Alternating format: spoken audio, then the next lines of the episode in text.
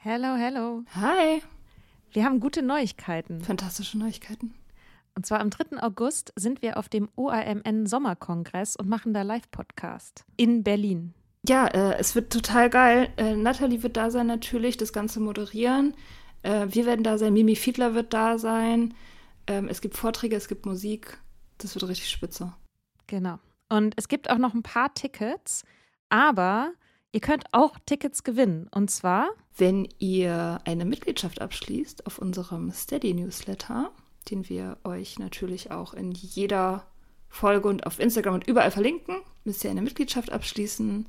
Das ist sowieso eine gute Idee. Da schreiben wir nämlich einmal die Woche sehr, sehr schlaue Dinge. Ihr könnt mit Soda Club up to date bleiben und vor allem könnt ihr dieses Projekt mit am Leben halten. Genau, ihr finanziert damit auch Ingos Arbeit und unsere Arbeit und dafür kriegt ihr tolle Texte von uns und Bonusfolgen.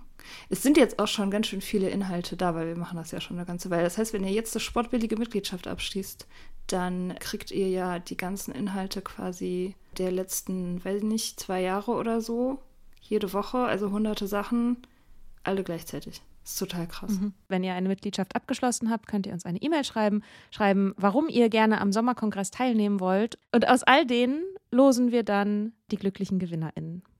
Yes. Mach Gut. das jetzt mal. Mach das. Und Mach das.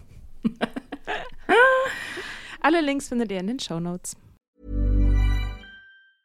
Many of us have those stubborn pounds that seem impossible to lose, no matter how good we eat or how hard we work out. My solution is PlushCare. PlushCare is a leading telehealth provider with doctors who are there for you day and night to partner with you in your weight loss journey. They can prescribe FDA-approved weight loss medications like Wagovi and Zepbound for those who qualify. Plus, they accept most insurance plans. To get started, visit plushcare.com slash weight loss. That's plushcare.com slash weight loss.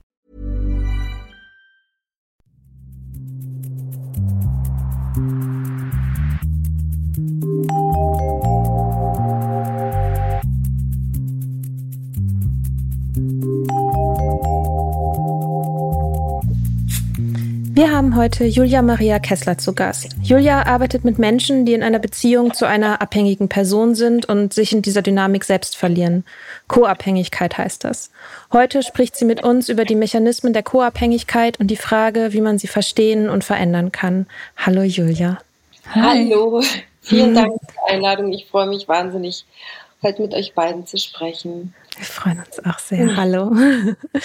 Möchtest du uns vielleicht einfach zum Einstieg ein bisschen was von deiner Geschichte erzählen? Ja, gerne. Also die Frage, die ich so ganz oft gestellt bekomme, ist so, ja, hast du denn nicht gewusst, dass dein Partner äh, alkoholkrank ist, als ihr euch kennengelernt habt? Und dazu kann ich sagen, nein, ich habe es nicht gewusst. Ähm, es fing ganz, ganz toll an, diese Beziehung. Und er war witzig und charmant und kreativ und liebevoll und war wahnsinnig verbindlich, hat so nach, ich glaube, knapp zwei Monaten von heiraten gesprochen, wollte ein gemeinsames Kind, hat mir so das Gefühl gegeben, so wir sind so das unschlagbare Team, uns kann nichts stoppen und hat so mein, ich sag mal, meinen Selbstwert in die allerhöchsten Höhen gehoben. Und dass er zu dem Zeitpunkt aber schon lange Jahre alkoholabhängig war, wusste ich nicht. Ähm, er hatte auch zu dem Zeitpunkt schon etliche Therapien hinter sich und ich wusste das nicht. Und ich sag mal, er hat alles dafür getan, um es möglichst lange zu verbergen. Und rückblickend muss ich sagen, gab es tatsächlich wirklich von Anfang an Anzeichen. Und die habe ich aber damals nicht richtig zuordnen können. Hast du irgendwelche Familienmitglieder gehabt früher, äh, die Abhängigkeiten hatten? Oder Alkohol in der Familie oder irgendwas? Ja, also nicht in meiner direkten Familie, aber ich war schon mehrfach in Kontakt mit, mit Alkoholismus, habe aber tatsächlich trotzdem überhaupt nichts darüber gewusst. Also rückblickend wurde mir das klar, als ich dann wirklich äh, tief da reingehen musste für mich, um das aufzulösen, ist mir klar geworden, dass obwohl ich schon viel, oft, oft in Kontakt war, dass ich letztendlich trotzdem überhaupt nichts wusste über die Krankheit und auch nichts über diese Mechanismen, die in so einem Suchtsystem quasi ablaufen. Was waren da so deine größten Aha-Momente, wenn man das so sagen kann, oder war es alles ein einziger großer Aha-Moment? Du meinst in der Phase, wo es mir dann aufgefallen ist? Ja. Ja, Ja, genau. Ähm, also das ging relativ schnell los, dass ich sag mal, dass er in mir auf einmal viel mehr Unsicherheit hervorgerufen hat, als am Anfang war es alles so toll und ähm, ja, man war so wahnsinnig verliebt und auf einmal kam so eine andere Seite an ihm zum Vorschein und ich hatte immer so das Gefühl, irgendwie sagt er mir nicht so richtig die Wahrheit, irgendwie will er was von mir verbergen, irgendwie wurde er dann wie so zum Herrscher über Nähe und Distanz, ist mir wie so oft ausgewichen. Ich weiß natürlich auch heute warum. Ich weiß auch heute, was er verbergen wollte, aber damals wusste ich es nicht.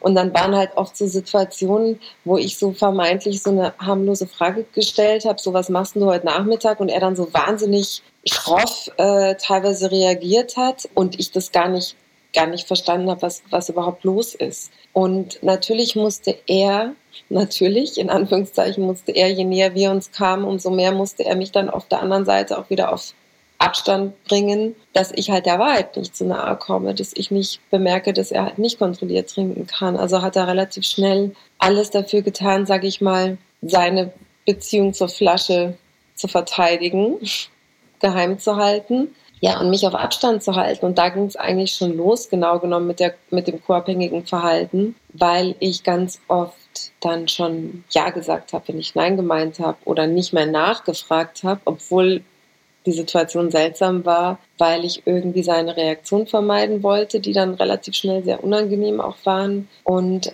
habe dann schon so angefangen, mir so sein Verhalten irgendwie oder sein Verhalten zu rechtfertigen oder schön zu reden, so ja, ja, da war er wahrscheinlich gestresst und hm. da ging es schon eigentlich los. Aber da wusste ich noch überhaupt gar nicht, worum es eigentlich geht oder wo ich drin stecke. Aber ich würde sagen, das ging relativ früh ähm, so in eine falsche Richtung. Hm. Und wie hast du dann realisiert, dass es Alkohol ist? Also es gibt eine Situation, die ist mir so ganz präsent in Erinnerung und ich kann dir aber auch gar nicht mehr sagen, ob es mir vielleicht vorher schon gedämmert ist und ich das nicht wahrhaben wollte. Aber es war eine Situation, ähm, ähm, ich hatte so einen Stammtisch in einem Lokal, wo er gearbeitet hat, schon bevor wir ein Paar wurden. Und da kam ich rein und da habe ich schon so gemerkt, oh, irgendwie ist er jetzt heute wieder so ganz komisch drauf. Und dann ist er mir auch immer so ausgewichen, hat mir nicht in die Augen geguckt und hat mich so wirklich so richtig auf Abstand gehalten. Und ich denke jetzt aus heutiger Sicht normal wäre in einer Beziehung, dass man halt hingeht und sagt, hey Schatz, was ist denn los? Ja, und dann würde er vielleicht sagen, oh, ich bin gestresst, die Gäste sind nervig oder was auch immer. Aber er hat schon wie so keinen Raum gelassen dann in diesen Phasen, wo er halt dann Suchtdruck hatte oder schon getrunken hat. Er hat gar keinen Raum gelassen und hat es einfach so geschafft, so unnahbar zu sein und so unberechenbar und so unangenehm, dass ich das halt irgendwie so akzeptiert habe letztendlich und ihm dann so aus dem Weg gegangen bin und nicht nachgefragt habe. Und an dem Abend war es so, dann ist er wirklich irgendwann verschwunden und ich sage so bewusst verschwunden, weil es war dann so halb neun, so ich sag mal Rush Hour, es war die Hölle los, es war brechend voll und er war weg und dann habe ich so seine Mitarbeiter gefragt, wisst ihr, wo er ist? Und haben gesagt, nö, er ist einfach weg. Und auch da denke ich, normal wäre, dass man dann sagt, hey Leute, ich muss irgendwie weg, weil und dann geht man nicht einfach. Und dann hatte ich so ein komisches Gefühl und bin hinterhergegangen, weil ich dachte, jetzt schaue ich mal, was los ist. Und dann war halt so eine Situation, er kam dann, ich bin in seinem Büro, er kam rein, hatte halt, ich weiß nicht, bestimmt eine Flasche Wodka oder so getrunken, war jenseits von Gut und Böse und hat, ist dann so richtig verbal über mich hergefallen, so kann man nicht mal in Ruhe arbeiten, weil schnüffelst du mir jetzt jeden Schritt hinterher, ist so völlig ausgerastet, ja, und das war also diese Reaktion und das, wie ich ihn kennengelernt habe und meine Wahrnehmung und meine Idee von, wie man sich verhält und wie er sich verhalten hat, das war so weit auseinander, also so weit, dass ich dann direkt, nächster Fehler, angefangen habe, irgendwie den Fehler bei mir zu suchen, weil ich gedacht, das kann ja gar nicht sein, dass das so weit auseinander liegt. Habe dann irgendwie den Fehler bei mir gesucht und letztendlich ging es dann los, dass ich dann angefangen habe, äh, die Verantwortung übernehmen zu wollen. Also die Verantwortung, dass diese Beziehung funktioniert, die Verantwortung, dass er nicht gestresst ist, also dass er nicht so kippt in diese andere Version von ihm, die nicht so angenehm war, probiert die Verantwortung zu übernehmen, dass halt diese tolle Seite in ihm wieder zum Vorschein kommt, dass er keinen Grund hat zum Trinken und dass das Ganze doch funktioniert, was ja so irgendwie vielversprechend angefangen hat. Und letztendlich war ich eigentlich schon mittendrin. Das ist ja auch ein ne, wahrscheinlich eine Situation, wenn die jetzt diese Rest Restaurantsituation, wenn die jetzt, äh, weiß ich nicht, zehn Tage nach dem ersten Date oder so passiert wäre, da hättest du wahrscheinlich vielleicht einfach die Beine in die Hand genommen und wärst, also hättest du, was ist das denn für einer? Aber dadurch, dass das ja ein, so ein schleichender Prozess ist, dass so die, dass so ja auch das dein, dein Vertrauen auch in dich selbst und in deine eigene Wahrnehmung ja auch so nach und nach so ja aufgelöst oder angegriffen wurde. Ne? Das ist, ist ja die Basis dafür, dass es nachher so funktionieren kann. Mhm. So. Wobei ich ehrlich gesagt gar nicht weiß, ob ich es wirklich gemacht hätte, wenn es nach zehn Tagen ah. gewesen wären, weil, also ich weiß es nicht, aber ich weiß, es gab viele, ich sag mal so Red Flags, die waren da und die habe ich übersehen, ja, und habe sie weggewischt. Und heute kann ich sagen, Heute würde ich nie im Leben wieder in so einer Beziehung landen, weil ich, ich sag mal, ich meinen Rucksack aufgeräumt habe und ich auch jetzt weiß, was mein Päckchen war, was mich da auch reingeführt hat. Und wie gesagt, da geht es jetzt gar nicht so um Schuld, es geht immer nur letztendlich um Verantwortung zu übernehmen. Aber tatsächlich ist es natürlich auch, wie du sagst, genauso, es ist ein total schleichender Prozess und es ist auch alles so schwammig und so schwer zu greifen und auch so diese Frage, ja, wann hat denn jetzt mein Partner, Vater, wer auch immer, hat der jetzt wirklich ein Alkoholproblem oder schlägt der gerade mal nur über die Stränge? Das ist ja auch wahnsinnig schwer zu greifen. Und der Suchtkranke, der noch dazu, solange es geht, halt leugnet, und dann anfängt, den, das Gegenüber zu manipulieren, dass der so in seiner Wahrnehmung zweifelt und die Tatsache, dass allgemein viel und häufig und überall getrunken wird, ja, macht es halt total schwer, dann auch für einen Betroffenen, der schon manipuliert ist, dass er ja zweifeln soll an seiner Wahrnehmung, dann wirklich das auch festzumachen, ja, habe ich jetzt, haben wir, jetzt oder hat mein Partner jetzt schon wirklich ein Problem oder noch nicht? Und alles andere, also diese ganzen anderen Mechanismen, das schleicht sich ja alles so gemeinschaftlich ein. Und meistens wenn man da an einem Punkt ist, wo man die Wahrheit nicht mehr sich schönreden kann oder nicht mehr wegschieben kann, wenn es dann offensichtlich ist, dann steckt man ja schon bis zum Hals mittendrin. Mhm. Und dann ist meistens erstmal so guter Rat teuer. Ja, bei, bei gutem Rat, ähm, das, du hast so ein, so ein ganz tolles Interview auch mit, äh, mit Vlada von Me Sober geführt. In dem Podcast verlinken wir in den Show Notes. Das fand ich mhm. mich sehr beeindruckt und da erzählst du auch, dass du letztendlich dann von Ärzten, also dass sozusagen das klar war, okay, es ist, handelt sich um eine Alkoholabhängigkeit, das war ja dann irgendwann klar, dass du aber von, von Ärzten im Grunde da aktiv mit reingezogen wurdest. Also oder aktiv in diese Dynamik auch reingedrängt wurdest. Vielleicht kannst du darüber noch ein bisschen was erzählen. Ja, ja, gerne. Also, was ich gerade gesagt habe, wenn man wirklich merkt, okay, jetzt hier ist jetzt echt, ich sag mal, die Kacke am Dampfen und Partner, jetzt reden wir mal vom Partner, es kann natürlich eine andere Konstellation sein, ist definitiv, äh, hat den Alkohol nicht unter Kontrolle und der kann mir jetzt auch erzählen, was er will. Mir ist das jetzt klar. Ja, dann ist man ja, wie gesagt, schon in der Regel auch selber komplett co-abhängig, weil das passiert ja nicht über Nacht. Was dann erstmal passiert, leider, was ja auch eigentlich total nachvollziehbar ist, in der Regel werden dann erstmal diese ganzen co-abhängigen Strategien verstärkt. So, jetzt muss ich mich halt noch mehr anstrengen. Gell? Also Gott, jetzt ist mir klar, mein Mann ist Alkoholiker, jetzt muss ich halt noch besser auf ihn aufpassen, jetzt muss ich halt wirklich was dafür tun, um ihn von seiner Sucht zu befreien. Und in der Regel werden die Strategien nicht in Frage gestellt, sondern weiter perfektioniert, in Anführungszeichen. Dann wird es natürlich alles schlimmer, weil es geht gar nicht anders. Und so war das bei mir auch. Und irgendwann gab es dann halt auch Notarzteinsätze, was dann halt alles so dazugehört. Irgendwann gab es dann Entzug und hin und her. Und dann gab es auch irgendwann einen Arzt, wo er dann in Behandlung war. Und als es mir dann ganz, ganz, ganz schlecht ging und ich aber immer noch nicht wusste, also mir war immer noch nicht klar, dass ich co-abhängig bin. Mir war auch überhaupt gar nicht klar, dass ich überhaupt ein Recht darauf habe, mich um mich zu kümmern, weil es hat sich alles um ihn gedreht. Ja, alles. Und ich kam gar nicht auf die Idee, mal zu merken, wie schlecht es mir schon eigentlich ging, weil ich musste ja funktionieren. Also ich war ja, ich musste ja stark sein und alles dafür tun, damit er nüchtern werden kann. Also so, das war das Mindset.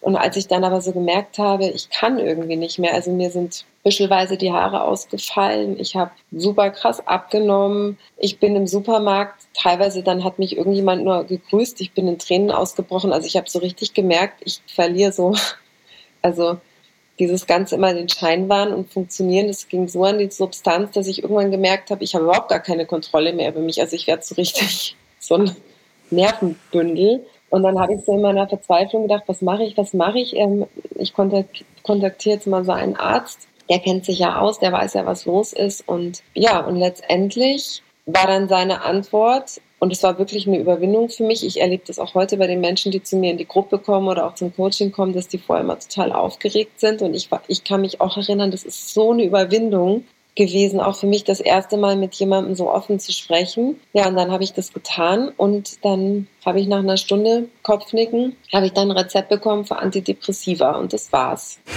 Und dann habe ich halt damals so gedacht, na ja, der, der ist ja der Spezialist. Dann bin ich in die Apotheke und habe das irgendwie gekauft. Und dann war ich aber zum Glück noch so nah irgendwie doch noch bei mir, dass ich so nach einer Woche irgendwie gedacht habe, so, was machst du hier eigentlich, ja? Und ich wusste nicht, was die Alternative ist, aber ich habe dann die Tabletten nach einer Woche weggeschmissen. Und ich muss wirklich sagen, also ich möchte jetzt auch gar nicht, das war jetzt meine Erfahrung, ja, das heißt jetzt nicht, dass jetzt jeder die Erfahrung macht, aber das war meine Erfahrung. Und ich muss sagen, ich finde das wirklich fahrlässig, weil du kannst ja nicht ein System, was zwei Menschen letztendlich krank macht oder auch mehr, je nachdem, wie viele da jetzt betroffen sind, durch Medikamente letztendlich am Laufen halten. Also ich meine, wenn ich Antidepressiva nehme und es mir wieder ein bisschen besser geht, ohne dass der mir ein Thema über die Sucht über dieses Suchtsystem und diese ganze Co-Abhängigkeit und alles erklärt, ja, was hätte ich dann gemacht? Dann hätte ich halt weiter funktioniert in diesem System, hätte es weiter am Laufen gegangen und hätte halt Tabletten genommen, die mich halt weiter funktionieren lassen und, und äh,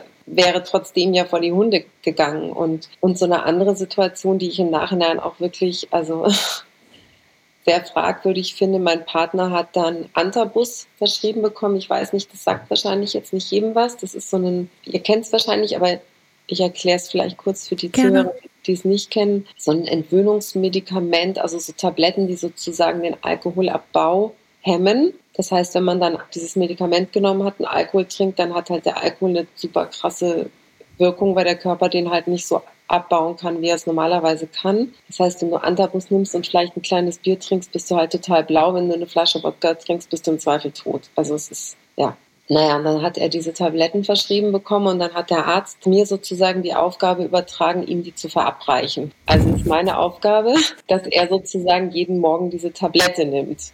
Und ich habe, ich war dann total euphorisch, weil ich gedacht habe, so jetzt, jetzt habe ich die Kontrolle. Also mhm. das, dieses Rezept ist jetzt die Lösung unserer Probleme, habe ich gedacht letztendlich war dieses Rezept ein Upgrade. Ich saß dann in der First Class der Co-Abhängigkeit, weil es hat ja das ganze Gefälle und die ganze Augenhöhe noch mehr zerstört, hat mir noch mehr die Illusion gegeben, ich könnte das kontrollieren, hat wie gesagt die Augenhöhe noch mehr zerstört und letztendlich hat er halt dann die Tabletten ausgetauscht. Die waren zuerst in so einer losen, in so einer Dose. Dann hat er die ganzen Tabletten ausgetauscht gegen irgendwas. Dann dann sind wir umgestiegen auf wasserlösliche. Dann ist er halt aus dem Haus, bevor er das trinken konnte. Und im Zweifel hat er dann halt irgendwann getrunken, obwohl er das Antabus genommen hatte. Und der hat dann immer so einen Ausschlag gekriegt. Und wenn ich ihn dann auf den Ausschlag angesprochen habe, hat er gesagt, dass ich ihm jetzt auch noch seine Allergie vorwerfe. Das ist ja das allerletzte. Wie soll man denn da, wie soll es einem da gut gehen? Und im Nachhinein war das aber wirklich eine gute Lehre, weil es mir im Nachhinein hilft mir jetzt auch bei der Arbeit eben wirklich ganz klar gezeigt hat, Du kannst die Sucht eines anderen Menschen unter keinen Umständen kontrollieren und du brauchst auch nicht anfangen, Beweise zu suchen, die beweisen, dass der andere getrunken oder was auch immer konsumiert hat, weil derjenige wird, egal wie klar und eindeutig die Beweislage ist, das bringt überhaupt nichts. Also diese Diskussion braucht man überhaupt gar nicht führen. Bei der verliert man immer. Ähm, hast du jemals mit Alanon Kontakt gehabt in dieser Zeit? Ähm, nein, ich habe mir dann einen ganz unkonventionellen Weg selber. Wir lieben unkonventionelle Wege. ich weiß nicht, ähm, soll ich das kurz erzählen oder gerne, ja? gerne. Also ich war dann einfach in dieser Wiederholung der Wiederholung der Wiederholung, nächste Therapie, nächster Entzug. Er ging dann zu seinen Gruppen. Ich habe aber irgendwie gemerkt, dass er irgendwie eine Fahne hat, wenn er zurückkommt und hingeht. Nee, ich habe nichts getrunken. Also diese ganzen, es wurde halt immer toxischer, immer verstrickter und ich habe immer mehr gedacht, ich spinne und wusste irgendwie nicht mehr, was richtig ist und was falsch ist. Und dann kam halt wieder mal die Situation, dass es so eskaliert ist, dass wieder so ein mehrwöchiger Klinikaufenthalt anstand. Und normal habe ich mich dann immer total gefreut und habe so gedacht, jetzt wird alles gut. Es war immer so die Kombination aus, die Verantwortung ist jetzt weg. Ich wusste, ich habe für so einen absehbaren Zeitraum frei. Das war so wie Urlaub von meinem Leben. Ich habe mal sechs Wochen, wo ich nicht die ganze Zeit Angst haben muss, was erwartet mich, wenn ich den Schlüssel im Schloss höre, was erwartet mich, wenn ich nach Hause komme was erwartet mich, wenn ich morgens aufwache, was ist in der Nacht passiert, was ich vielleicht gerade noch verschlafen habe. Das war wirklich immer so, so ein totales Durchatmen, gekoppelt an die Idee, die werden es jetzt richten in der Klinik, wenn er zurückkommt, ist alles gut. Und dann war eben wieder dieser Zeitpunkt und ich weiß noch, ich saß hier hinten gegenüber, das seht ihr jetzt nicht beim Opa, und habe total geheult und war total verzweifelt und habe irgendwie, ich weiß nicht, kennt ihr diesen Satz, ich glaube, der ist von Henry Ford. Der Satz heißt, if you always do what you have always done, you will always get what you've always got. Mhm. Mhm. Und irgendwie kam mir dieser Satz in den Sinn. Und ich habe irgendwie in dem Moment gewusst, es ist ganz egal, wie viele Therapien der noch macht, es wird nichts verändern. Und ich habe gewusst, dass ich keine Kraft mehr habe, meine Hoffnung in diese neue Therapie zu hängen und dass ich auch keine Kraft habe, wieder enttäuscht zu werden. Und ich wusste aber auch nicht, was ist die Alternative. Also, aber ich habe angefangen, diese Idee loszulassen. Und das hilft halt schon so oft, weil normal hätte ich dann wieder meinen ganzen Fokus darauf gerichtet und hätte gar nicht links und rechts geschaut. Ich habe einfach losgelassen. Und in dem Moment, weil ich losgelassen habe, habe ich irgendwie angefangen rum zu googeln und so, was, was mache ich jetzt? Ich wusste es nicht. Naja, und dann bin ich auf einen Kurzfilm gestoßen von Rolf Bollmann. Der hat 30 oder ja, ich glaube 30 Jahre lang getrunken und hat, wie er selber sagt, alles versoffen, was ihm lieb und teuer war. Endete dann in so einem County Detox in Miami, wo er alles verloren hatte. Und das war so sein Wendepunkt. Und der arbeitete dann mit Alkoholkranken, basierend auf seiner Erfahrung eben. Und ich habe diesen Kurzfilm gesehen und ich habe nur noch geweint und geweint und geweint und geweint. Und ich habe gedacht, der Mann, der weiß, der, der, kann mich retten. Also der kann uns retten, habe ich noch gedacht. Ah, okay, wollte ich gerade fragen, ob da noch das uns war noch da. Ja, mhm. ich war immer noch, genau. Und auf jeden Fall, long story short, ich habe dann irgendwie überlegt, den kontaktiere ich jetzt. Und dann war der aber mittlerweile schon auf Mallorca, der war gar nicht mehr in Deutschland und hatte da irgendwie so eine Finca mit tiefen spiritueller Therapie für Alkoholkranke. Und ähm, dann habe ich probiert, den zu kontaktieren. Das war noch am, am selben Tag. Also könnt ihr euch vorstellen, von diesem totalen, ich lasse das los, ich sitze auf dem Sofa, ich weiß gar nicht, wie es weitergeht, sehe diesen Kurzfilm und der war schon so alt in dem Film. Ich dachte noch, vielleicht lebt er ja auch gar nicht mehr, man weiß es ja nicht. Oder der ist schon so ausgebucht, dass man eh keinen Termin kriegt. Und ich war so hin und her gerissen, ruf einen halben Tag später diese Nummer an in Spanien und war so total aufgeregt und dann dann äh, dachte ich, die werden mich voll auslachen, wenn ich einen Termin will. Und war so in so einem Gedankenchaos. Und auf jeden Fall, dann hebt jemand ab und sagt, Finca Esperanza Bollmann. Und ich war dann selber dran. Ich gedacht, jetzt hätte Hörer sein, weil der war für mich so, weißt du, wie so der, retten, der rettende Engel. So, das war so fast unvorstellbar, dass ich wirklich schaffe, mit dem jemals zum Termin zu kriegen. Und dann hebt der ab und war am Telefon. Und ich saß immer noch auf dem Sofa und dann habe ich so gesagt, ich habe so meinen Namen gesagt und dann habe ich gesagt, so Herr Bollmann, sind Sie das? Wirklich? Und dann hat er gesagt, ja. Und dann habe ich so geweint, aber so, so, so mit Schluchzen, das war ganz schlimm. Ich konnte überhaupt nicht mehr sprechen. Und dann hat er, dann hat er mich weinen lassen. Und dann hat er irgendwann, als ich mich so ein bisschen beruhigt hatte, hat er gesagt, Julia, was kann ich für dich tun? Und dann haben wir geredet und dann haben wir bestimmt eine Stunde telefoniert und das war das erste augenöffnende Gespräch, was ich über Alkoholismus hatte. Und wenn ich mir denke, wie viele Therapien und Kliniken und ich weiß nicht, was wir durch hatten, das war das erste Gespräch, wo ich angefangen habe, angefangen habe, was zu begreifen. Und dann hat er gesagt, so, der einzige Mensch, um den Julia sich jetzt kümmern muss, ist Julia. Ja, aber ich kann ihn doch, der einzige Mensch, um den Julia sich jetzt kümmern muss, ist Julia. Das hat er so lange wiederholt, bis ich nicht mehr Ja, aber gesagt habe.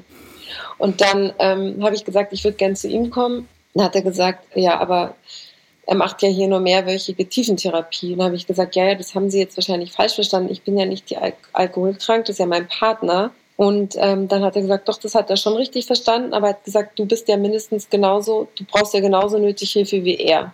Und obwohl ich in so einem katastrophalen Zustand war, kann ich euch sagen, das war der erste, also wirklich, das kommt mir selber voll unwirklich vor im Nachhinein, aber das war der erste Moment, wo ich das angefangen habe zu verstehen. Weil ich habe erst gedacht, der spinnt ja wohl, ich brauche doch keine Hilfe, also ich doch nicht. Also ich muss ja ihm helfen. Ich, muss, ich halte doch hier den Laden am Laufen. Und das, da war der Moment, wo bei mir erst überhaupt mal der Groschen gefallen ist, ja. Ja, und dann habe ich ihn gefragt, ob ich kommen kann zu ihm. Und dann hat er gesagt, ja, was willst denn du bei mir? Sag ich, ja, ich will halt kommen. Und dann hat er gesagt, ja, aber er macht ja hier Therapie für Alkoholkranke. Und dann habe ich gesagt, ja, ich möchte aber trotzdem kommen. Und dann hat er gesagt, ja, also das hat er ja noch nie gehabt. Ja, und dann wollte er es mir so ein bisschen ausreden. Dann hat er gesagt, ja, aber das ist zwar hier nicht lustig und er weiß auch nicht, in welchem Zustand die Leute kommen. Es können auch schlimme Zustände sein und man muss sich da auch Zimmer teilen, weil das ist so Betty Ford-mäßig angedacht. Dann habe ich gesagt, es ist mir egal. Dann habe ich gesagt, ich schlafe auch in der Besenkammer. Und dann hat er so gelacht und hat gesagt, ja, du bist ganz schön hartnäckig. Da hat er gesagt, also ich weiß zwar nicht, was ich mit dir jetzt anfangen soll hier, aber na, wenn du so irgendwie das starke Gefühl hast, dass du jetzt hierher kommen musst, um mich zu sehen, dann wird es schon seinen Grund haben. Der gesagt, buch dir einen Flug und äh, komm. Und dann bin ich dahin. Und das war dann für mich der Wendepunkt, weil ich in all diesen Menschen, die da waren, das waren nicht viele, habe ich meinen Partner erkannt und ich habe angefangen, die Krankheit zu verstehen, weil ich ihn in jedem Einzelnen wiedererkannt habe. Und dann konnte ich anfangen, das loszulösen von ihm und dann mit auch meinen Selbstwert wiederfinden, weil ich habe vorher ja immer sein Verhalten zum Selbstwertspiegel gemacht, wie das alle machen. Ja, und dann kam so da, kam, kam die Wende rein für mich. Hast du denn da auch, hast du sozusagen die ganzen Gruppentherapien, die die gemacht haben, oder weiß ich ja nicht, wie das da lief, mhm. mitgemacht sozusagen mhm. als, als äh Ich habe das mitgemacht. Also das war ganz klein, das war jetzt wirklich eine Finca im Nirgendwo. Es hatte jetzt nicht so einen Klinikbetrieb-Charakter, es hatte eher so die Idee, so du bist mit Freunden im Ferienhaus. Also es war schon sehr beklemmend, weil das klingt vielleicht jetzt so ganz schön auf Mallorca, aber es war wirklich beklemmend. Die waren natürlich auch alle da völlig am Ende und hatten jeder einen Sack voll Probleme damit dabei. Also es war nicht, nicht schön. Und das erste Abendessen, wir haben zusammen immer Abend gegessen und dann sagt der Rolf so, ja, und er findet es ja ganz spannend, dass er zum ersten Mal eine Co, hat er mich immer genannt, mit dabei hat. Und dann haben mich wirklich alle, dann haben alle so ihr Besteck sinken gelassen und haben mich angeguckt. Und dann hat eine Frau gesagt, also das heißt, du kannst trinken, wenn du willst. Und es war irgendwas so zwischen einer Frage, einer Feststellung. Und ein Vorwurf, glaube ich. ja, ich glaube, das klingt sehr nach einem Vorwurf. Ich glaube, alle haben sich erstmal so ein bisschen wie verraten vielleicht gefühlt. Und es hat sich dann aber recht schnell gelegt. Und wir haben dann, glaube ich, festgestellt, eben, dass man da voneinander extrem profitieren kann. Und ja, und ich muss sagen, diese Woche, also ich habe dann halt alles, weil es gab ja kein Programm in dem Sinn für mich. Ich habe dann halt sozusagen das mit den anderen halt mitgemacht. Mir kam gerade so eine Frage, ich weiß nicht, ob die total unangebracht ist, aber gab es manchmal bei dir so, so den Gedanken, na, was ist, wenn ich einfach mittrinke? Also jetzt nicht in der Klinik, sondern dass du Alkohol konsumiert hast, um irgendwie. Hab ich.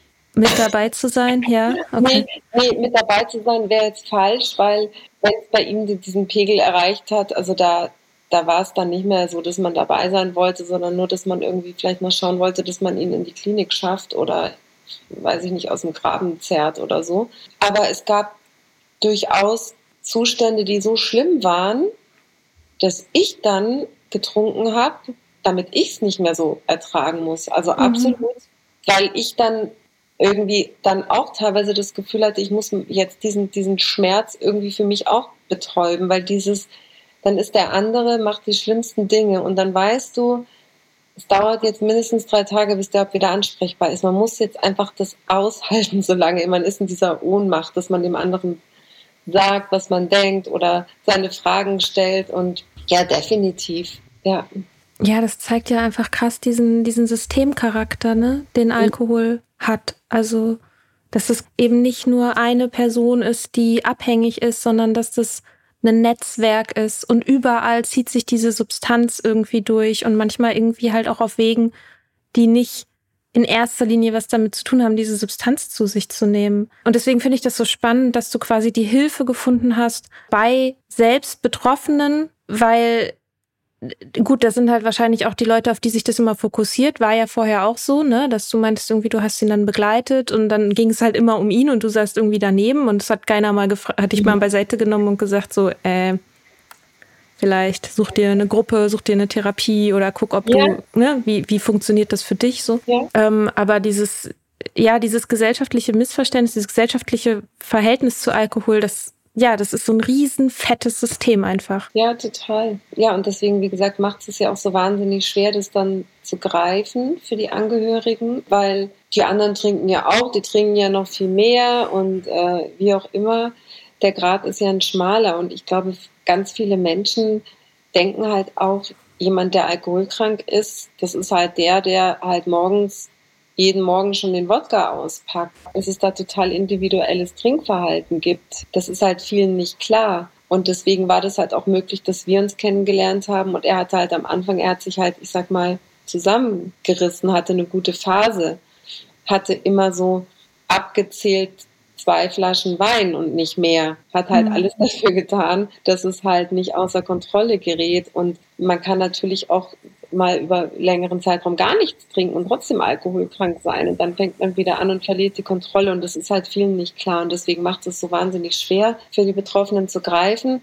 Und natürlich möchte ja auch, was heißt natürlich, aber was ich halt immer erlebe, ist, keiner möchte auch in Berührung kommen mit dieser tabuisierten Krankheit. Das heißt, wenn du jetzt zum Beispiel sagst zu deiner Schwiegermutter, du, ich mache mir Sorgen, was weiß ich, der Peter ich glaube, der hat ein Alkoholproblem, dann erlebe ich bei meinen Klienten kommt häufig eine total abschmetternde Reaktion. Ja, sprich doch nicht so schlecht über meinen Sohn. Ja, da musst du dich halt mal um ihn kümmern.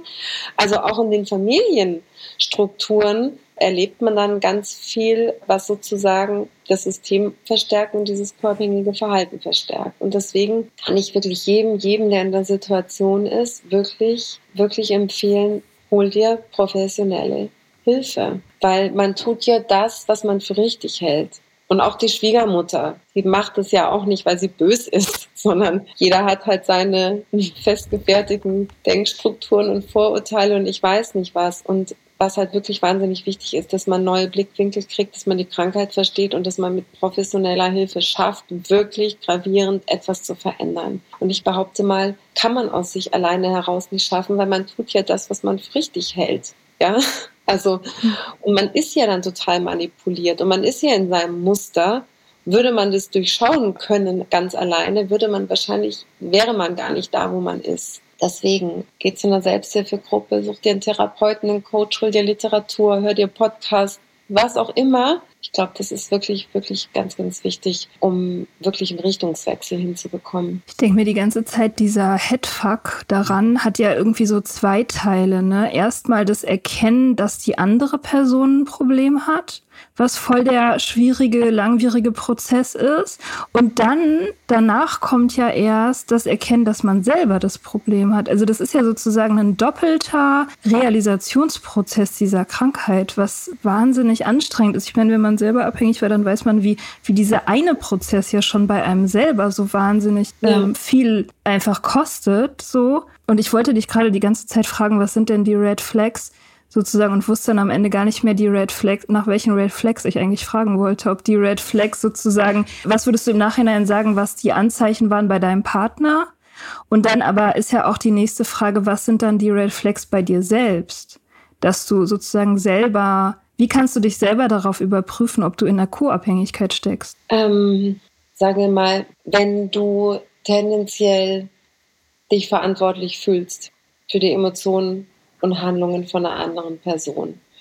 Wenn du permanent, ich sag mal, Angst hast, eine Bindung zu verlieren, wenn du authentisch bist, wenn du permanent im Außen ist, bist, wenn du Ja sagst, wenn du Nein meinst, wenn du keine Grenzen ziehen kannst, wenn, wie es dir geht, letztendlich zu 100 Prozent davon abhängig ist, wie es dem anderen geht. Also mit Menschen, mit denen ich arbeite, wenn die am Anfang von ihrem Prozess sind, dann frage ich die, Mika, wie geht's dir heute? Dann kriege ich zwei Antworten. Entweder ja, mir geht's gerade ganz okay, weil mein Partner, Vater, wie auch immer, hat gerade eine gute Phase. Oder es kommt, ja, mir geht's schlecht, weil mein Partner, Vater hat gerade hat gerade einen schlimmen Rückfall. Das heißt, die können gar nicht mal losgelöst von ihrem, von dem betroffenen Alkoholkranken, losgelöst von dem sich selber überhaupt noch fühlen, weil das komplett aneinander gekoppelt ist. Ähm, und der Prozess, da rauszukommen, mhm.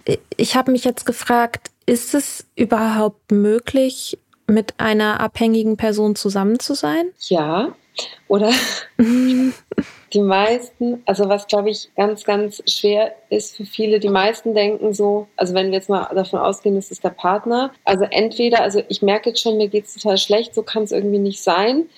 Ähm, ja, aber wenn ich mich, aber trennen will ich mich ja auch nicht, weil ich habe ja noch Hoffnung und ich liebe den noch und dann sitze ich auch noch ganz ohne Geld allein unter der Brücke. Also die meisten machen so ein Pest- oder Cholera-Szenario für sich auf. Also entweder ich verändere nichts oder ich trenne mich an dem mhm. Punkt, wo sie meistens eh schon total am Ende sind, sind zu ihrer Kräfte. Und was dann passiert ist, dass der Druck so groß wird, dass der nur noch eigentlich nur noch lähmt und man sich gar nicht mehr bewegen kann. Das heißt, ich sage immer, wenn der Partner betroffen ist, die Frage, die man sich am Anfang stellt, ist jetzt nicht, trenne ich mich oder gehe ich, weil das ist letztendlich was, das ergibt sich am Ende von dem Prozess, wenn du für dich losgegangen bist, ganz automatisch als Konsequenz. Also im ersten Schritt geht es darum, was du gerade gesagt hast, mir dieses erstmal zu realisieren, okay, mein Partner ist alkoholkrank und aber zu realisieren im nächsten Schritt, und das ist der Einzige, der die Verantwortung übernehmen kann für die Krankheit. Und ich habe in dem Bestreben, dem zu helfen, Strategien entwickelt, die mich selber krank gemacht haben und das System am Laufen halten. Und meine Aufgabe ist jetzt quasi den Fokus zu ändern, zurück zu mir, die Verantwortung für mich zu übernehmen und die Muster dieses Systems zu durchbrechen. Und das ist wahnsinnig schwer im ersten Schritt für, für viele, weil da muss ich seinen Ängsten stellen, man muss sich mit Schuldgefühlen auseinandersetzen etc. Aber das ist halt letztendlich genau der Weg. Und ich kann dann, auch wenn ich noch in der Beziehung bin, anfangen, die Muster zu durchbrechen und noch mit demjenigen zusammenbleiben. Das geht, wenn ich das möchte. Idealerweise komme ich dann wieder zurück in meine Kraft. Und entweder geht dann der andere halt auch los und tut was für sich. Idealerweise kann man sich dann irgendwann so auf Augenhöhe wieder treffen oder der andere geht halt nicht los. Und ich erkenne aber immer mehr die Manipulation und komme immer mehr in meine Kraft und komme vielleicht dann eben an den Punkt als Konsequenz, dass ich sage, ich möchte diese Beziehung so nicht mehr weiterführen. Aber diese Frage, wie gesagt, die darf man ganz getrost am Anfang auch mal wegschieben, sondern wirklich mal einen Schritt, einen kleinen Schritt nach dem nächsten Schritt machen nur für heute würden jetzt wir aus dem Lager der Abhängigen sagen. Mhm. Wenn man jetzt aufhören will zu trinken, dann muss noch nicht die ganze große Ewigkeit in allerletzter Konsequenz alles durchgedacht haben, sondern man macht eins nach dem anderen und man macht jeden Tag nacheinander. Mhm. So. Ja, das stimmt. Das ist ein ähnlicher Ansatz, gell? Ich habe die ganze Zeit auch so AA-Sprüche im Kopf gehabt. Ähm, zum Beispiel auch, als du gesagt hast, dieses, äh, von Henry Ford, dieses Zitat, das gibt's auch in der AA-Version, nämlich Nothing changes if nothing changes. Ja. Das ist ganz ähnlich, ja. ne? Ja. Also, dass man, dass man aussteigen kann, nicht indem man den anderen kontrolliert, sondern indem man sein eigenes Verhalten ändert. Genau. Und ich meine, den meisten dämmert dann erstmal, wenn, wenn wir anfangen zu arbeiten, dass sie halt selber was verändern müssen. Und das ist halt wahnsinnig schwer. Mhm. erstmal. ähm, und, und ich sage dann halt auch, es kann sich nichts Grundlegendes verändern, wenn du nicht bereit bist, was Grundlegendes zu verändern, ja. Und das heißt, wie gesagt, halt loslassen. Aber es gibt auch viele, viele kleine Schritte, konkrete kleine Schritte, mit denen man halt anfangen kann. Mich würde noch interessieren, wenn man so wie du das geschafft hast, sich aus so einer Beziehung zu lösen. Ich stelle mir diese Erfahrung gemacht zu haben, die ist ja für viele Menschen, ist die ja auch sehr lang. Also sind es ja viele Jahre von Realitätsverdrehungen, ja, von, naja, von Co-Abhängigkeit. Ähm, und das allein ist ja auch schon ein Trauma irgendwie. Also sich da in so einer Situation zu erleben. Also ich begreife zum Beispiel auch, also meine eigene Abhängigkeit, mich selbst in dem, in diesem Kreislauf zu erleben und hilflos zu erleben, begreife ich eigentlich auch schon als so ein eigenes traumatisches Erlebnis oder so. Und da wollte ich äh, ein bisschen fragen, wie das ist, wie man, wenn man da es geschafft hat, da rauszukommen, wie man dann anfangen kann, das aufzuarbeiten, was man da, was da passiert ist eigentlich. Und vielleicht auch im Idealfall das Vertrauen zu sich selbst zurückzugewinnen, dass es nicht nochmal passiert? Ich würde sagen, das ist automatischer Teil des Prozesses, weil, also du kannst natürlich theoretisch einfach, sagen wir mal, deine Eltern sind alkoholkrank und dann bist du erwachsen und ziehst aus. Dann bist du weg. Und da musst du, kannst du natürlich einfach sagen, jetzt bin ich weg, was interessiert es mich? Oder weitermachen, eher in der Regel in, in einer Co-Abhängigkeit, auch wenn du woanders wohnst und nimmst das ganze Paket mit. Oder wenn derjenige stirbt oder so. Aber wenn man wirklich sich herausarbeitet, wie du gerade gesagt hast, beinhaltet das automatisch diese Aufarbeitung. Also das ist dann quasi Teil von dem, sich da selber rauszuholen. Hm. Und da geht es dann eben auch ganz viel darum, bei sich selber hinzugucken. Und die meisten Menschen, mit denen ich arbeite, die jetzt in einer Beziehung stecken, die allermeisten haben einen roten Faden in die Kindheit. Also da war schon ein Elternteil suchtkrank oder vielleicht auch narzisstisch. Das sind dann ähnliche Verhaltensmuster, so mit Überangepasstheit etc. Also die meisten bringen schon so ein gewisses Muster mit, dass das überhaupt möglich wird.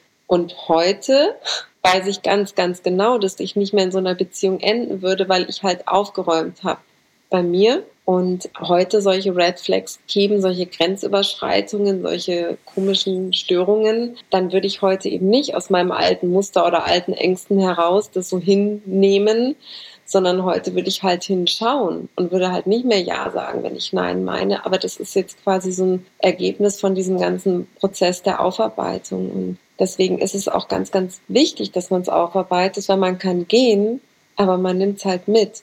Und ich habe auch viele Klienten, die sind so in eurem Alter, in meinem Alter und die stoßen immer wieder in die gleiche Sackgasse oder haben immer wieder so immer wiederkehrende Probleme. Und letztendlich ist es, weil sie eine Co-Abhängigkeit aus ihrer Kindheit halt nicht aufgearbeitet haben. Und deswegen, das ist, das ist wirklich wichtig. Und das muss auch gar nicht super langwierig sein. Es ist halt total wichtig, dass man mal versteht, warum verhalte ich mich so, wie ich mich verhalte. Und diesen roten Faden erkennt. Und dann kann man sich halt auch selber ganz gut beobachten und kann es theoretisch auch relativ gut und schnell auch auflösen für sich. Aber wichtig ist, man muss halt mal mal hinschauen. Ähm, ich habe noch eine Frage aufgeschrieben, die vielleicht nirgendwo hinführt. Ich weiß es nicht so genau. Aber mir ist aufgefallen bei der Recherche, dass ganz oft Co-Abhängigkeit gleichgesetzt wird mit emotionaler Abhängigkeit. Das sind so zwei Begriffe, die ganz oft in einem Topf sind. Gibt's da, mhm. kannst du da was zu sagen? Gibt es da Parallelen, Unterschiede? Wie ist es abzugrenzen? Also man ist total emotional abhängig wenn man co-abhängig ist. Du fühlst dich ja, wie gesagt, verantwortlich für die Emotionen und für die Handlungen des anderen und du bist wahnsinnig bereit, Verantwortung und Schuld zu dir zu nehmen. Und das ist halt genau das, woran ich arbeite und das, was ich gerade gemeint habe, dass viele Menschen eben schon so eine in Anführungszeichen Bereitschaft mitbringen, so ein Muster, was ihnen gar nicht so bewusst ist, was so in der Kindheit schon, ich sag mal, gesät wurde und in so einer co-abhängigen Beziehung wird halt auch wahnsinnig viel manipuliert. Also ich sehe doch, du hast was getrunken. Ja, darf man nicht mal müde sein? Ständig meckerst du einer rum. Ist ja kein Wunder, wenn es mir schlecht geht. Also immer so den anderen verunsichern. Ist sowieso deine Schuld. Oder wenn es dann offensichtlich wird, ja, dann, dann, wenn du jetzt das und das machst, dann bringe ich mich um. Also diese passiert ganz häufig. Das ist überhaupt gar keine Ausnahme. Ganz, ganz häufig, ja. Und der Co-Abhängige zieht sich ja halt auch den Schuh an. Der nimmt die Schuld zu sich. Und der Co-Abhängige denkt, ja, wenn ich jetzt aber nicht mehr nachts losfahre und den irgendwo einsammle, wenn ihm dann was passiert, oh Gott, dann ist es ja meine Schuld. Das heißt, man ist tatsächlich emotional abhängig. Und hinzu kommt halt diese Hoffnung, morgen wird alles anders. Ja, ja, ich verspreche es dir. Morgen wird alles anders. Morgen höre ich auf. Und um das Ganze aushalten zu können, wird halt auch in der Regel dann der suchtkranke Partner heillos glorifiziert. Weil man muss ja irgendwie vor sich selber ja auch rechtfertigen, warum man das mitmacht. Warum man sich beleidigen lässt, schubsen lässt, belügen lässt, betrügen lässt. Das muss man ja irgendwie in eine Balance kriegen, ja? Also was wird gemacht? Der andere ist ja, wenn er nicht trinken würde, der heilige Gral. Ja, und der wird wie auf Hochglanz polierten, auf einen Sockel gestellt, glorifiziert bis zum geht nicht mehr, weil wenn der nicht mehr trinkt, dann wäre es ja perfekt. Und so perfekt, dass quasi dieses ganze Elend wieder in so eine Balance kommt. Wenn ich das aushalte, kriege ich hier den Hauptgewinn. Also meistens ist es wirklich so, alles, was irgendwie nicht gut läuft, wird aufs Konto von dem, vom Alkohol geschrieben. Und da kann der andere ja wiederum nichts dafür. Ja? Mhm. Und der, der Suchtkranke wird ja auch in seiner Sucht, das habe ich vorhin schon mal angesprochen, also man, man macht ihn halt auch so zum Selbstwertspiegel. Also wenn ich nicht schaffe, wenn ich schaffe, dass der nicht trinkt, ja, dann weiß ich, dass ich es ihm wert bin, nicht zu trinken. Wenn er mir sagt, er hat es nicht so gemeint, geht es mir wieder besser. Also derjenige, der dich emotional verletzt, den machst du auch zu demjenigen, der dich wieder verarztet. Das ist, das ist eine totale emotionale Abhängigkeit. Und wenn ich aufhöre, die Verantwortung für den zu übernehmen und diese Angst lähmt alle Menschen, die in der Co-Abhängigkeit sind, dann ist es meine Schuld. Wenn dem was passiert, dann ist es meine Schuld. Und das ist genau das, woran ich dann eben arbeite konkret, diese Verantwortung zurückzugeben und wie das eben geht, dass man sich da abgrenzen, dass man das nicht mehr zu sich nimmt. Und das ist genau das Ziel, was du jetzt gesagt hast. Das Ziel ist jetzt nicht, du musst dich trennen, also man muss sowieso nichts. Das Ziel ist, ich sage immer, emotionale Freiheit ist dein Ziel. Ja, die Parallele zu diesem Gedanken wäre ja, also wenn man in einer Abhängigkeit ist, ist es ja auch so, dass Alkohol eigentlich irgendwann nur noch das Bedürfnis befriedigt, was es selbst erzeugt hat. Und das Gleiche ist es ja in, ich sag mal einfach in toxischen Beziehungen oder in emotionaler Abhängigkeit, ist die Person erzeugt permanent ein Gefühl von Minderwertigkeit und die ist aber auch diejenige, die es dir wieder nehmen kann. Das genau. heißt, du, du bist in dem eigentlich letztendlich in derselben Spirale. Ja, ja, das stimmt. Also du meinst, ja, also das heißt, du, du trinkst und fühlst dich dann irgendwann schlecht und dann trinkst du wieder, damit du dich besser fühlst. Genau, und ich hätte mich gar nicht erst schlecht gefühlt, wenn ich nicht schon so an den Alkohol gewöhnt genau. wäre. Ja, stimmt. Ja. Das ist mhm. der Gedanke kam. Ja, und es ist so wie, wie sagt man so, der ein und derselbe ist Arzt und äh, wie sagt man denn?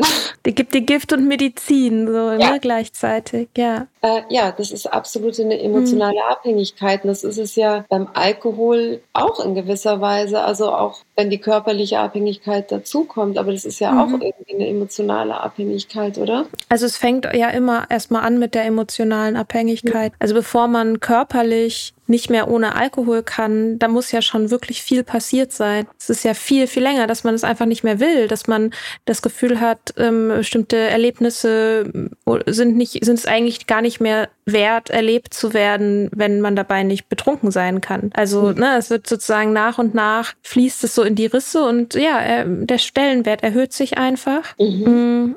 Und man hat aber immer noch das Gefühl, ich mache das ja, weil ich es will. Und dann erst irgendwann kommt dieser Punkt, glaube ich, also an dem das physisch sich so krass manifestiert. So weder Mia noch ich waren an dem Punkt, würde ich sagen, an dem das sozusagen physisch nicht mehr leugnbar ist, mhm. sondern genau dieses emotionale. Was der Punkt der Nüchternheit ist, ist, dass man auch die emotionale Unabhängigkeit erreicht. Also, dass man ein klares Verhältnis dazu hat und dass man halt ein Leben hat, aus dem man sich nicht wegballern will. Mhm. Das ist ein Grundstein dafür, um zu bleiben. So. Mhm. Dass du dann auch sagen kannst, ich bin frei, ich brauche keinen Alkohol und der Co-Abhängige wäre immer, wenn er sagt, ich bin frei, ich muss diese Beziehung nicht führen, weil ich Angst habe, allein zu sein oder weil ich denke, ich brauche die Anerkennung von dir und dafür nehme ich die ganze Abwertung in Kauf, sondern die mhm. emotionale Freiheit ist ja dann im Idealfall, man trifft sich, der andere geht auch los und ich kann mich bewusst für denjenigen entscheiden, weil ich mich für den entscheide, aber nicht, weil ich aus meiner Abhängigkeit und meinen Ängsten heraus denke, ich kann ohne diese Person gar nicht überleben. Und das ist ein ganz ein großer Unterschied. Mhm. Und die Option besteht ja, aber das kann überhaupt nur eine Option werden, wenn ich mich aus dieser Abhängigkeit löse, weil sonst kann ja überhaupt gar nie wirklich eine Augenhöhe entstehen. Mhm. Ich habe in letzter in den letzten Jahren immer mal wieder gehört von co-abhängigen Kindern und Jugendlichen. Also praktisch die Kinder von Leuten, die trinken. Und die Kinder sind ja, sind ja komplett schutzlos. Ne? Die übernehmen ja sofort die Verantwortung und die sind sofort da drin. Also die sind ja auch tatsächlich dann abhängig. Die können ja nicht mhm. einfach gehen. Ich weiß nicht, ob du damit Erfahrung hast oder was du Leuten raten würdest, die das beobachten. Vielleicht in ihrer Familie, was da zu tun ist, was man da was man tun kann? Kann man was tun? Ja, das ist tatsächlich eine schwierige Frage. Also ich arbeite mit einigen Menschen, die alkoholabhängige Eltern haben. Die kommen dann aber zu mir und sind mindestens 20 Jahre alt und kommen halt dann aus eigenem Antrieb zu mir. Wenn ich mir jetzt vorstelle, so wie ich das System kenne, da ist eine Familie und man, es fällt einem vielleicht auf bei Freunden oder in der Familie, die trinken und die Kinder sind alleine. Also es ist sicherlich extrem schwer, weil der Suchtkranke wird es leugnen, Der Partner wird es im Zweifel auch leugnen, wenn der co-abhängig ist. Sonst würde der ja losgehen und für die Kinder was tun. Also ich möchte niemanden entmutigen. Ich würde es immer, immer ansprechen. Also ich bin immer absolut für Transparenz und stell dir gar nicht die Frage, bringt es was oder bringt es nicht? Sprech es einfach aus. Vielleicht sehst du einen Samen. Ja, vielleicht sagt dir, nehmen wir mal an, der Vater trinkt, vielleicht stellt sich die Mutter vor ihn in ihrer Co-Abhängigkeit und sagt, das ist ja eine Unverschämtheit, sowas hier zu behaupten, aber vielleicht hast du trotzdem einen Samen gesät und der braucht eine Zeit lang, bis er rauskommt. Und vielleicht fängt sie mal an nachzudenken, vielleicht fängt sie mal an, was zu lesen. Also ich würde es immer ansprechen. Aus meiner Erfahrung würd, heraus würde ich sagen, dass ein Familiensystem höchstwahrscheinlich also generell tut ein System ja alles, um sich selber zu erhalten. Ich denke mal, dass wahrscheinlich die Kinder im Zweifel es wirklich aushalten werden müssen, bis sie alt genug sind, alleine loszugehen. Aber das sollte, wie gesagt, einem Zweifel nicht davon abhalten, versuchen, den Samen zu sehen und es anzusprechen. Also in jedem Fall. Und dass man vielleicht auch, je nachdem, wie nahe einem jetzt die Kinder stehen, das kommt natürlich auch wirklich darauf an, ist das jetzt deine Nichte oder dein Patenkind, dann kann man auch durchaus mit dem Kind kindgerecht offen sprechen und kann dem Kind auch sagen, das ist nicht deine Schuld, das ist nicht deine Verantwortung und du kannst mit mir sprechen. Also dass das Kind vielleicht zumindest weiß, da ist jemand, mit dem kann ich reden, weil Kinder ja auch immer einen wahnsinnigen, schnell in so einen Loyalitätskonflikt kommen. Aber ja, ich würde es ansprechen. Das ist so ein spannendes Thema. Wenn du irgendwann los musst, musst du es sagen, ne? Weil ich habe jetzt ich hab das Gefühl, ja. ein, ein Fass nach dem nächsten, weil es ja. ist, ähm, ähm, weil, weil es eben die kompletten Familiengefüge betrifft. Und ich habe gerade gedacht, sagen wir, man ist co-abhängig und hat Kinder, mhm. stelle ich mir das schwierig vor. Die Beziehung zu den Kindern ist ja dadurch vielleicht auch belastet, dass die Kinder also dann auch noch zusätzlich sowas sagen wie, warum hast du nicht früher was gemacht? Also, ne, du sozusagen noch die Verantwortung von den Kindern bekommst, dafür diese Situation zu retten. Und das aber ja auch gerade bei Frauen diese, ne, diese Mutterrolle. Und auf der einen Seite, du musst das Gefüge am Laufen halten und auf der anderen Seite, du musst irgendwie deine Kinder schützen und du musst irgendwie dieses, das alles irgendwie retten. Ähm, das stelle ich mir einen ganz schwierigen Prozess vor, auch im Nachhinein dann das aufzuarbeiten und vielleicht auch die Beziehung zu den Kindern die Schaden genommen haben, zu reparieren. Kannst du dazu ein bisschen was sagen? Mhm. Also vorab kann ich sagen, also ich weiß jetzt nicht, wie die Zahlen sind, bin auch immer davon ausgegangen, dass mehr Frauen co-abhängig sind. Ist vielleicht auch, glaube ich, tatsächlich so. Aber ich muss sagen, ich habe mittlerweile tatsächlich 50-50 Männer, wo die Frauen trinken und Frauen, wo die Männer trinken. Mhm. Und Grundsätzlich läuft es überhaupt in jeder Konstellation komplett gleich ab. Was das Verhältnis betrifft zum co-abhängigen Elternteil, ist es eher so, dass wirklich die Kinder, die sind co-abhängig zum alkoholkranken Elternteil und die sind aber auch nochmal co-abhängig zum co-abhängigen Elternteil. Weil die mhm. fühlen sich verantwortlich für den, der trinkt und die fühlen sich dann auch noch verantwortlich für die arme Mama, die das alles ertragen muss und haben quasi dann das doppelte Päckchen zu tragen. Also da erlebe ich wenig dass die in den Vorwurf gehen, sondern dass sie über den Auszug hinaus bis ins Erwachsenenalter einfach komplett die ganze Verantwortung übernehmen und zwar für beide. Mhm. Und es ist ganz, ganz wichtig, die zurückzugeben. Und es das heißt nicht, sprech mit deinen Eltern oder sag, die müssen mir jetzt egal sein. Nee, die werden dir nicht egal sein, wenn sie, wenn sie dir noch nicht egal sind. Darum geht's gar nicht. Aber es ist super wichtig, eben Verantwortung zurückzugeben, Konsequenzen zu ziehen. Und ich hatte, jetzt gerade so ein Erlebnis mit einem jungen Mann und da trinkt die Mutter, seitdem er kleines Kind ist. Und er saß das erste Mal vor mir und der war so voller Wut und Aggression und ich habe so gedacht, wenn ich jetzt falsch gucke, dann springt er über den Tisch. Naja, und wir haben halt ganz viel äh, gearbeitet an, an Abgrenzungen und Jetzt ist er an dem Punkt, jetzt hat er gesagt, er hat jetzt nochmal ein Gespräch, ein offizielles Beratungsgespräch, wo sie klipp und klar gesagt hat, sie wird nicht aufhören zu trinken. Und er saß aber vor mir und war total ausgeglichen. Und ich habe gesagt, ich erkenne dich gar nicht wieder.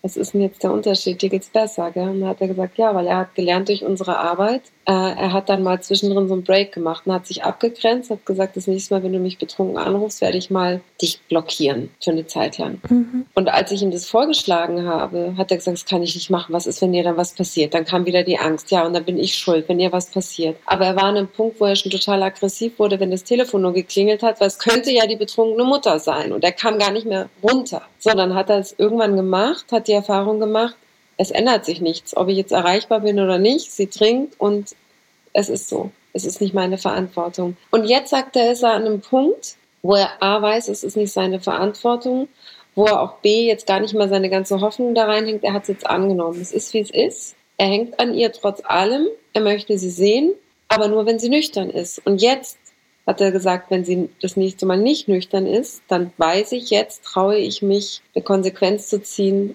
und dann ihre Nummer erstmal wieder zu blockieren und mich und meine Familie zu schützen. Mhm. Genau, und darum geht's, dass du, auch wenn du die Umstände nicht ändern kannst und wenn du nicht den Zauberstab hast, dass der andere zur Einsicht kommt, dass du auch wenn du sagst, der Mensch ist mir wichtig und ich möchte mit dem auch weiterhin irgendwie in Kontakt stehen, dass du trotzdem den Weg findest, dass es dein Leben nicht mehr so komplett aus den Angeln hebt, dass du einen Weg findest, damit in einer Weise umzugehen, dass es dich nicht mehr so, so extrem belastet oder dein Leben so extrem steuert und beeinflusst. Und das ist halt natürlich individuell, je nach den Umständen, aber ich würde mal behaupten, dass es in jeder Konstellation da einen, einen Weg gibt, wie man sich selber schützen kann. Kapitulation ist es übersetzt auf die Sucht. Kapitulation, also nicht mehr versuchen zu kontrollieren sondern den, mhm. einfach den Verhandlungstisch verlassen und sich nicht mehr, sich nicht mehr auf das Spiel einlassen. Absolut. Mhm. Das ist der erste Schritt bei AA. Mhm. Mhm, mhm. Ja. Und das ist auch der erste Schritt bei den Co-Abhängigen. Also ich probiere ihnen immer als ersten Schritt klar zu machen, du kannst die Sucht nicht kontrollieren. Solange du versuchst, die Sucht zu kontrollieren, wird die Sucht dich kontrollieren. Und du kannst jemanden, der trinken möchte, nicht davon abhalten. Du kannst 24 Stunden in der gleichen Wohnung sitzen, dann trinkt derjenige, wenn du eingeschlafen bist oder manipuliert den Alkohol Alkomaten oder füllt den Wodka in Wasserflaschen oder, oder, oder, da ist ja der Kreativität keine Grenzen gesetzt. Du kannst es nicht kontrollieren. Die Leute springen barfuß nachts vom Balkon und laufen barfuß zur Tankstelle. Es ist, du kannst es nicht kontrollieren, ja. Wenn du das eingesehen hast, du hast keine Kontrolle, ja, und wenn du aufhörst, die Flaschen zu zählen, wenn du aufhörst, die Beweise zu suchen, wenn du aufhörst, diese Diskussionen zu führen, das wäre zum Beispiel so ein erster Schritt, wo man, auch wenn man zusammenbleibt, die Muster durchbrechen kann. Es wäre ja auch völlig unbefriedigend, wenn man es dann kontrollieren würde. Ne? Das ist ja auch so ein Ding, wenn man das mal zu Ende denkt, so ich habe es geschafft, meinen Partner einzusperren in der Wohnung, da fühlt man sich ja, ja deswegen nicht besser. man, möchte, man möchte ja, dass es, dass es so freiwillig und leicht ist und nicht, weil ich ihn eingesperrt habe. So, ne? Ja, das, das ist ja auch so ein verrückter Gedankengang dann auf einmal. Ja, schön, dass du das sagst, das stimmt. Und deswegen hilft es eben auch, zum Beispiel in Selbsthilfegruppen zu gehen, weil genau was du jetzt sagst, dann muss man mal einen Gedanken zu Ende denken, wenn man den laut anfängt auszusprechen. Und das hilft oft total, absolut. Denk den Gedanken mal zu Ende. Und oft merkt man dann, ja, dass man den Gedanken vielleicht mal loslassen und was Neues denken möchte. Mhm. Und diese Kontrolle ist überhaupt die absolute Illusion. Vielleicht kannst du zum Abschluss nochmal sagen, was sind so die Sachen, von denen du möchtest, dass alle Menschen das verstehen an Co-Abhängigkeit? Also, dass man in dem Bestreben, einem Suchtkranken zu helfen, letztendlich immer Strategien entwickelt, die einem selber extrem schaden und das System am Laufen halten und dass man im Endeffekt genau das Gegenteil von dem bewirkt, was man möchte, nämlich letztendlich öffnet, öffnet man der Sucht die Tür. Und deswegen ist es super wichtig, dass man diese Mechanismen durchbricht, auch wenn sie eigentlich allem widerstreben, was man, was so die Idee ist, von füreinander da zu sein, weil dieses klassische füreinander da sein in diesem speziellen Fall hat leider nichts Gutes bewirkt. Das heißt, werde dir bewusst, dass du absolut keine Kontrolle über die Sucht eines anderen Menschen erlangen kannst je früher man erkennt, es ist eine Illusion, je früher man aufhört zu versuchen, die Sucht zu kontrollieren, umso besser ist es für alle Beteiligten. Trau dich wieder zu sagen, was du denkst, egal was es ist, und mach dem Betroffenen unmissverständlich klar, dass du ihm die Verantwortung zurückgibst. Und wenn es geht, auf Augenhöhe, ohne dich klein zu machen oder ohne den anderen klein zu machen, ja, Also wenn du noch einmal trinkst, dann verlasse ich dich. So, das ist so der Klassiker. Also das meine ich nicht, sondern ich weiß, dass du der Meinung bist, dass ich dich da ständig bevormunde und mich zu viel eingemischt habe. Du hast recht, ich mache das nicht mehr, weil du weißt sicher selber, was das Beste für dich ist. Und ich weiß auch, wie du das siehst. Du sagst, dass du deinen Alkoholkonsum unter Kontrolle hast. Ich sehe es anders. Selbstverständlich kannst du aber entscheiden, wie du damit umgehen möchtest. Aber ich werde in Zukunft in Konsequenz nicht mehr mit dir in einem Zimmer schlafen, wenn du getrunken hast, im Restaurant auf dem Tisch aufstehen, wenn du trinkst, werde nicht mit dir und den Kindern in die Ferien fahren, solange du trinkst, werde nicht mehr meine Eltern anlügen das nächste Mal, werde ich sagen, warum du nicht dabei bist. Was auch immer, da darf man sich mal wirklich überlegen, was sind so Dinge, die ich mich auch traue umzusetzen. Werde ich, wenn du betrunken ins Auto steigst, die Polizei anrufen und das Kennzeichen durchgeben? Ja? Also solche Dinge. Also du kannst natürlich entscheiden, wie du damit umgehst, aber ich werde nicht mehr diejenige sein, die die Konsequenzen trägt für dich. Mhm. Ja? Was wichtig ist, dass man wieder probiert, den Fokus zu sich zu lenken und ich sag mal, sich zu stärken mit allen Dingen, die auch außerhalb dieser kräftezehrenden Beziehung liegen. Geh zu einer Selbsthilfegruppe, auch wenn es deinem Partner nicht gefällt. Treff dich wieder mit deiner Freundin, weil ob du zu Hause bist oder nicht, Du hast keine Kontrolle darüber, ob der trinkt oder nicht. Fang wieder an, dein Leben zu leben und gib ihm die Verantwortung zurück für seine Emotionen und für seine Handlungen und trau dich auch wieder zu sagen, was du denkst. Ja, und idealerweise ja, tausch dich aus mit anderen Betroffenen, weil das ist wahnsinnig hilfreich für den gesamten Prozess. Das waren sehr schöne Schlussworte. Ja, vielen Dank, dass du da warst. Ja. Vielen Dank euch für die Einladung. Hat mich sehr war, gefreut. So, ja, das war, fand ich ein sehr aufschlussreiches Gespräch und bin mir sicher, es wird bei vielen Leuten resonieren. Danke dafür. Danke euch.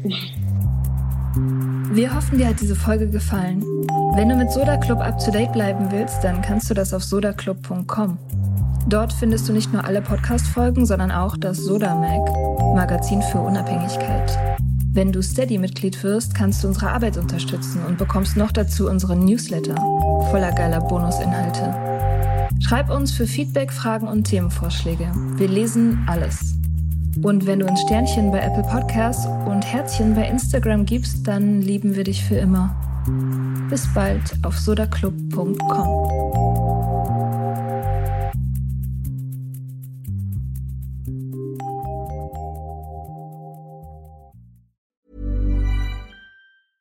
Hey, it's Paige DeSorbo from Giggly Squad. High quality fashion without the price tag. Say hello to Quince. I'm snagging high-end essentials like cozy cashmere sweaters, sleek leather jackets, fine jewelry, and so much more. With Quince being 50 to 80% less than similar brands. And they partner with factories that prioritize safe, ethical, and responsible manufacturing. I love that. Luxury quality within reach. Go to quince.com slash style to get free shipping and 365 day returns on your next order. Quince.com slash style.